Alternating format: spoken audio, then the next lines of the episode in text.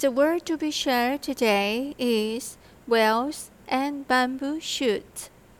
The color of osmanthus is elegant, noble, fresh, and has a unique floral fragrance.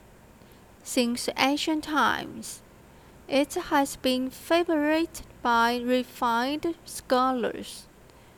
The flower language of osmanthus is lofty, smooth, honor, and wealth.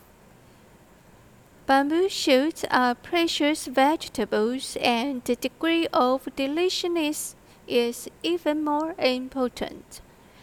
It was equal sign of wealth and honor, and also synonymous with gentleman. For this word, we designed a three-layer storage box in the shape of bamboo shoots, stacked on the top of each other, representing step-by-step rise.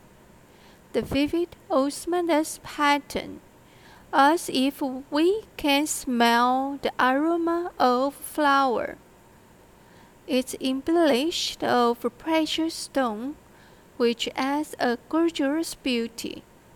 The meaning of wealth and grandeur is very suitable for gift or personal use.